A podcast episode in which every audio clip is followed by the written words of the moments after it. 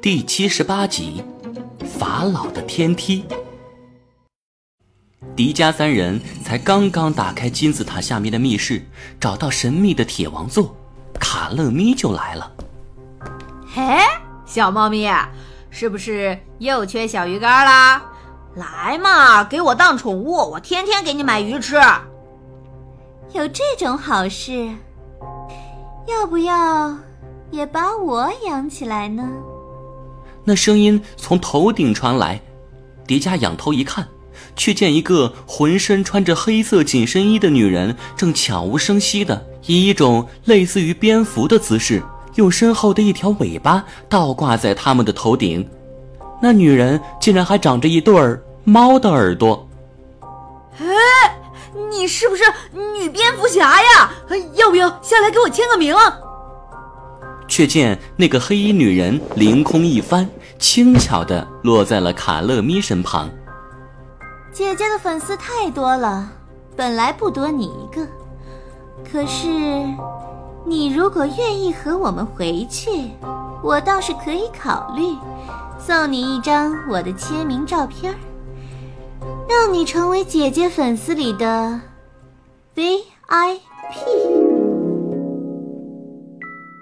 想的还挺美，不过我觉得能收到你这么美丽的人送的签名照是我的荣幸。迪迦，你怎么变得这么肉麻？肉麻？难道你不喜欢姐姐吗？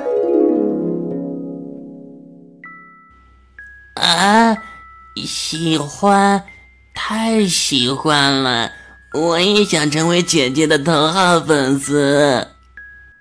花泽，你恶不恶心？千岁，你不要嫉妒人家嘛！看姐姐多可爱，再看看你。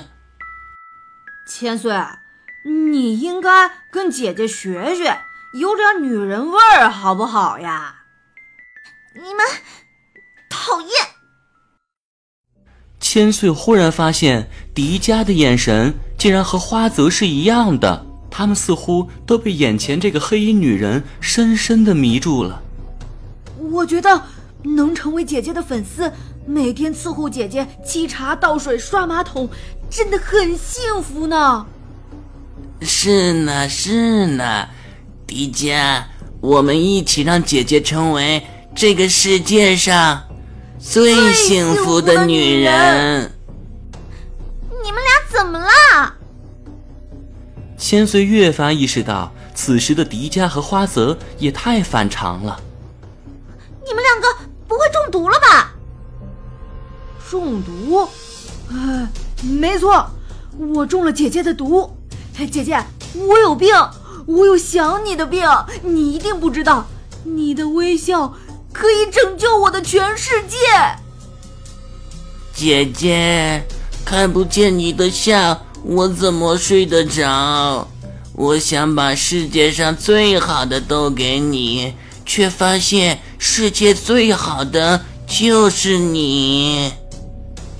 也太肉麻了吧！我的鸡皮疙瘩都起来了。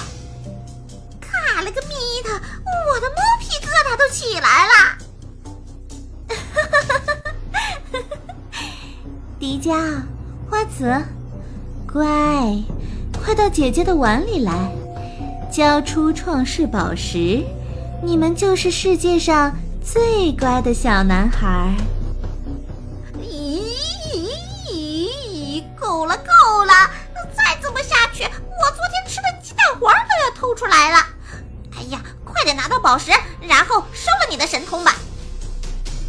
神通？难道？这是一种妖术。